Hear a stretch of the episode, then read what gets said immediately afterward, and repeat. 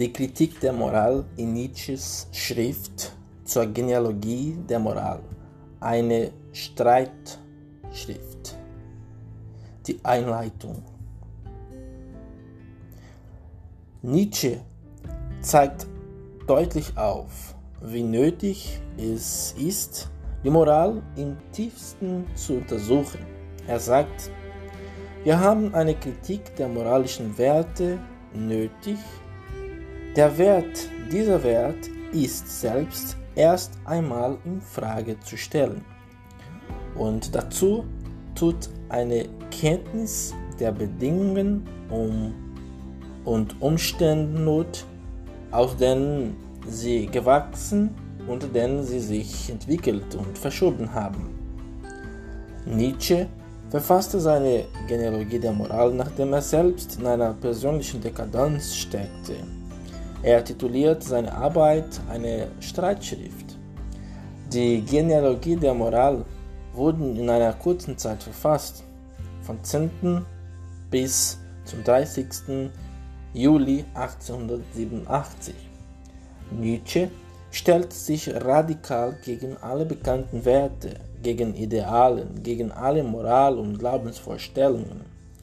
Alle diese Werte hat das abendländische Denken in 2000 Jahren hervorgebracht und überliefert.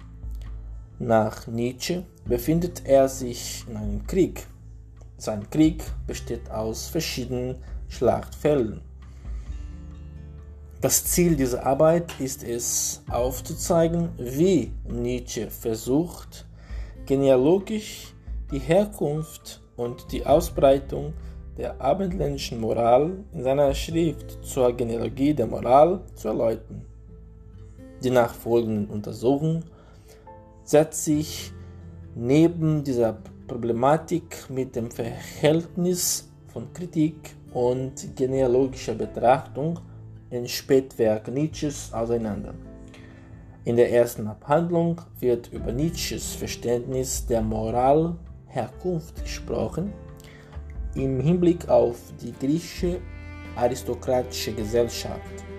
Dabei sollen die Begriffe Gut und Bösen verdeutlicht werden.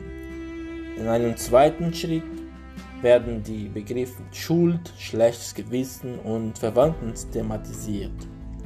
Im dritten Teil wird der Begriff asketisches Ideal behandelt, in der Kunst, in der Philosophie, in der Priesterschaft und überhaupt in der Wissenschaft. In den Schlussbemerkungen werden einige Kommentatoren zitiert, um einen Ausblick über Nietzsches Schrift anzubieten. Primär beruht aber diese Arbeit auf Nietzsches Schrift zur Genealogie der Moral.